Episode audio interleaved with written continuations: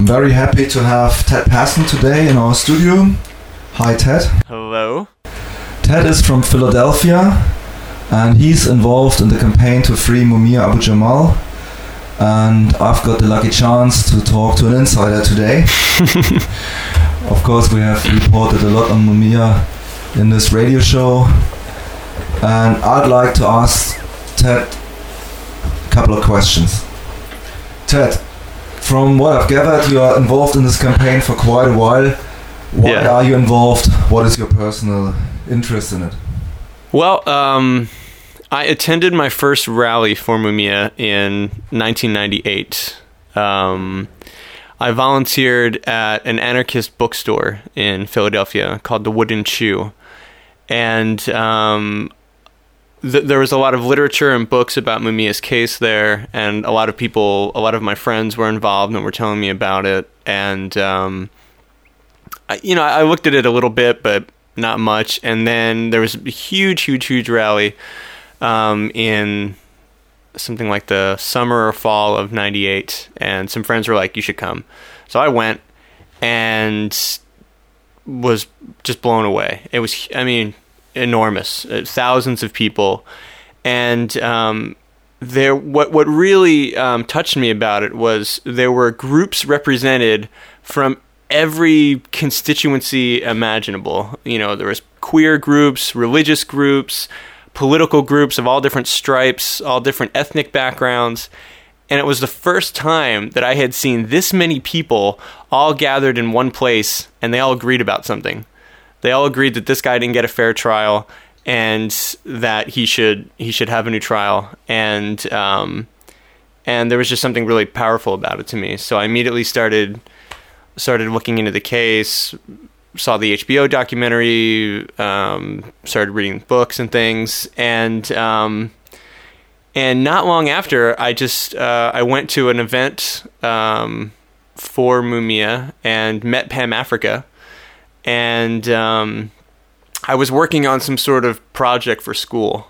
And I asked her if I could do an interview with her to maybe learn more about Mumia's case and things she was involved in. And she was like, "Oh yeah, we're having a meeting next week. Come to the meeting, and afterwards, you know, you and I can talk."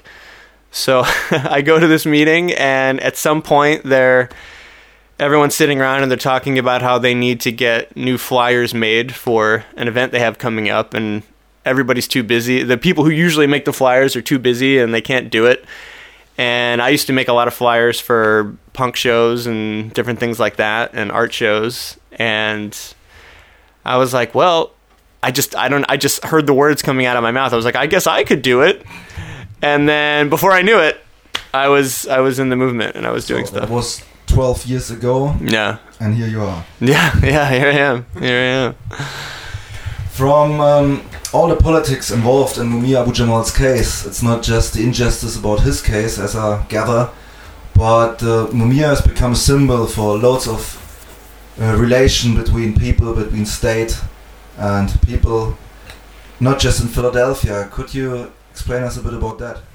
Yeah, sure, definitely. I think um, you know it's really interesting. Uh, Mumia's case brings up one thing. One thing I've definitely noticed about the case is that it brings up really strong feelings from people on on either side of the issue. Um, those who want to see Mumia executed and those who want to see Mumia freed, both have very very strong feelings um, generally. And I think at this point, um, both Mumia and Danny Faulkner actually have become symbols um, for people in certain situations that see either Mumia or Faulkner as representative of really old issues um, that they've been struggling with for a very long time. And they see these people as, and their situation as representative of that. Um, so I think, for example, I would say there's a lot of people who, um, you know, they they look at Mumia and they see, you know, themselves. They see another family member who was beaten by police, uh, unfairly imprisoned, um, had an unfair trial, didn't have enough money for good legal representation, um, and if if nothing else, just felt like continued uh, oppression and racism from the police and from the state their whole lives and are just fed up and furious about it. And then on the other side, um, it's a little more more curious to me, but there's this what I would call this uh, this old embedded racism, and I guess I, I could talk about it in Philadelphia specifically, where I feel like now this is just my sense, but something that was kind of a strategy in in a capitalist society is I think at some point um, working class whites were purposefully pitted against working class minorities through propaganda and different ideas and, and different ideas about assimilation and whatever. Um, and um, I, I think there's there's an old there's an old there's this old deep racism in Philadelphia where um, and it's it's not just working class people, but I feel like they were kind of really set up to um, have this animosity with working class people of color that um, that was that was more for capitalist reasons. That was to keep them divided, because God forbid they should unite together and overthrow everything. Um, it's it's bigger than just that, but that's definitely a part of it. But there's also you know just um, there's uh, you know th- th- there's this thing that white people have. I, I think especially uh, in the United States and pr- maybe everywhere, but they have a really hard time hearing about inequalities suffered by minorities, and um, I think I think it's for two reasons. I think some white people have a hard time because they were very privileged themselves and they don't want to hear that their privilege came at the expense of somebody else's freedom or privilege. They just can't handle it.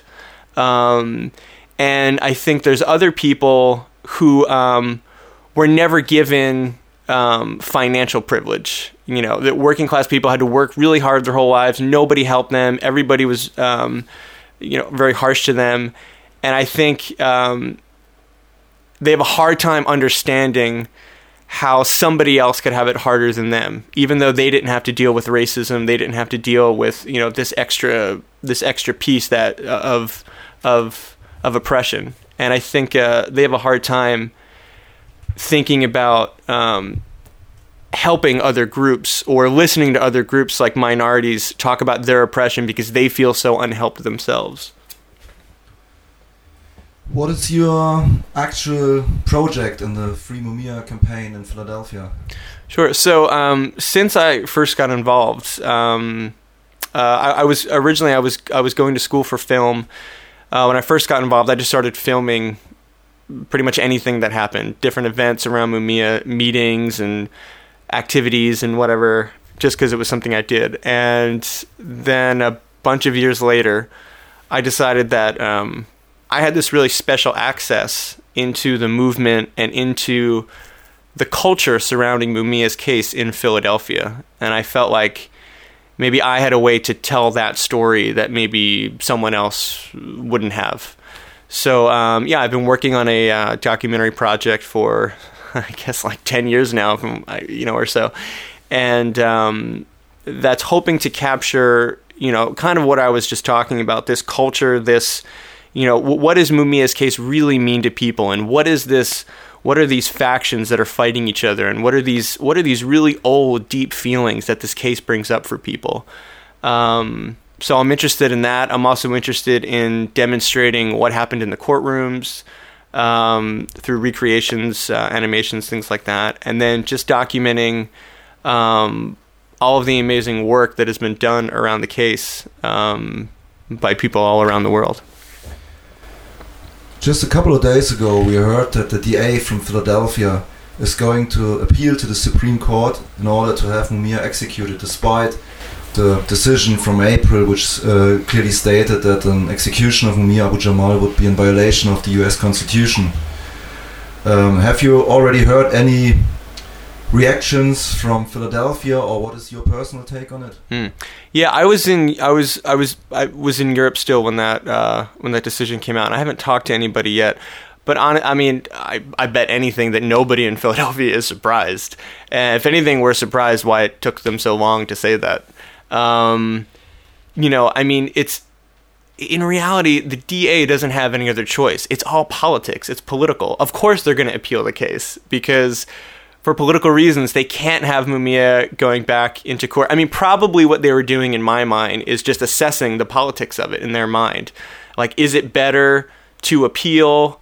Um, is that better for the next election, or is it um, better to just let it go? Maybe people are tired of it. And I guess they decided through talking to the FOP, maybe even Maureen Faulkner or or, or whoever, they just decided that it was more politically advantageous to um, to appeal and to keep going, um, like they've been doing from day one. I mean, from absolute day one, this thing was a political case. It was really high profile, um, and it really, really angered the Fraternal Order of Police, the police union in Philadelphia. And people outside of Philadelphia might not understand how um, how important that union is to local politics. You can't get elected district attorney if they don't support you. You can't get elected mayor if they don't support you.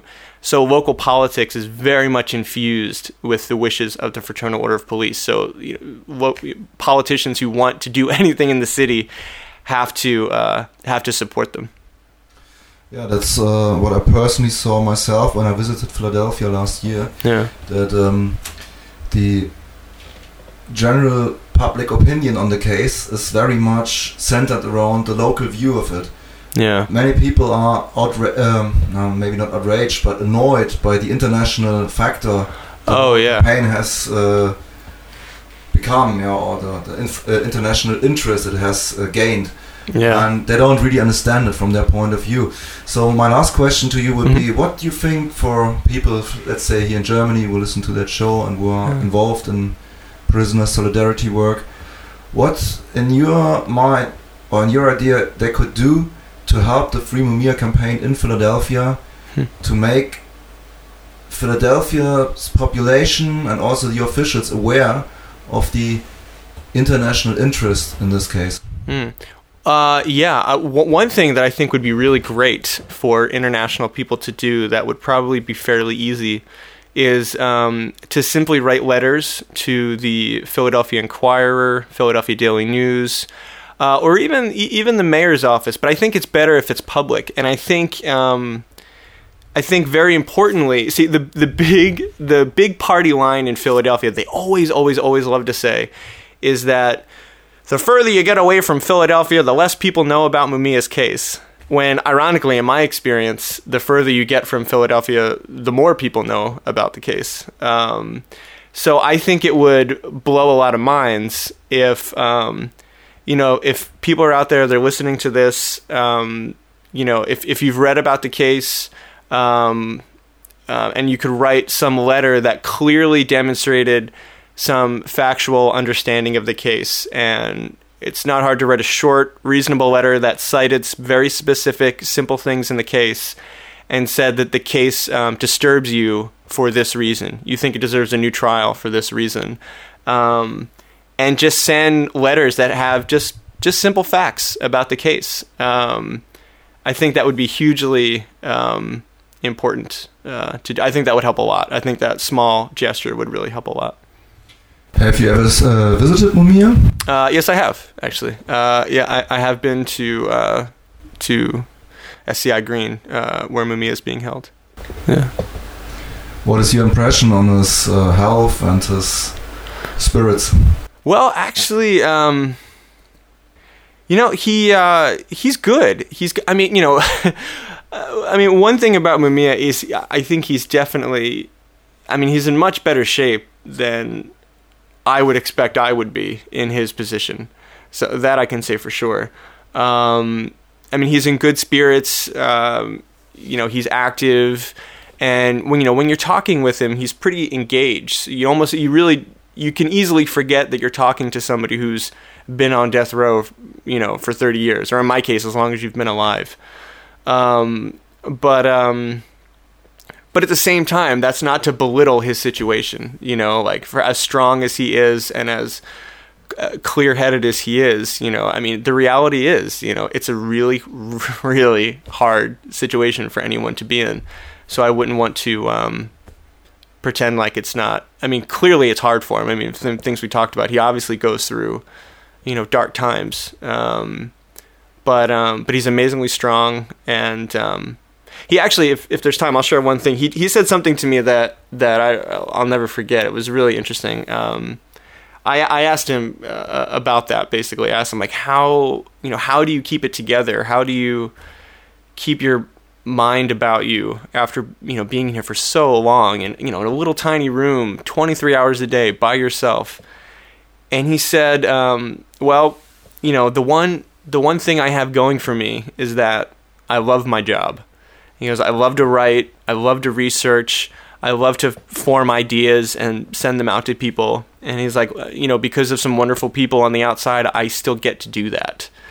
And um, he was like, it, it's, it keeps me going. And uh, he was saying, you know, I, he used to be in a cell that had a window where they would see that he would see the guards coming in in the morning, and he would say he would see the guards walking in, these people just looked miserable. You know, you, he could tell that, you know, he's like, you look at these people, they hate their jobs. Clearly, they hate their lives. They're not happy. They feel stuck. And he said sometimes he would actually look at them walking in to, to go to work and feel luckier than them because at least he enjoyed what he he did with his with his time. Um, I thought that was I thought that was pretty amazing. Yeah, that certainly is. Ted, I really thank you for this interview. Of course, thank you for doing this and, and all the other amazing things you do. I hope next time we speak that the stupid demand for execution from uh, of Mumia is off the table. Yeah, yeah. And that we are working towards his release. Yeah, M- maybe the next time we speak, it'll be at uh, Mumia's coming out party. yeah, great. I yeah. definitely come for that. Thank you. Goodbye. Great.